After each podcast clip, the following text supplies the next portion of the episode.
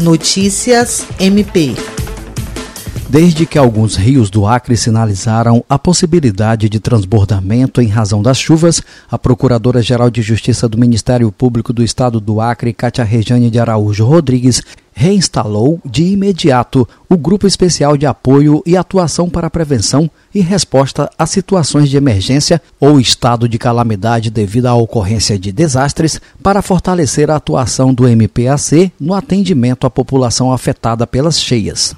Através do GRPD, o MPAC está acompanhando de perto e auxiliando a população e as prefeituras a fim de garantir a segurança de todos. Na manhã desta quinta-feira, 18 de fevereiro, os promotores de justiça que compõem o GRPD em Rio Branco, Marco Aurélio Ribeiro e Almir Branco, estiveram nos abrigos juntamente com o prefeito de Rio Branco, Tião Bocalon. Marco Aurélio Ribeiro destaca que o Ministério Público está acompanhando a situação em todo o estado por meio do GRPD, que tem atuação em todas as regionais. Jean Oliveira, para a Agência de Notícias do Ministério Público do Estado do Acre.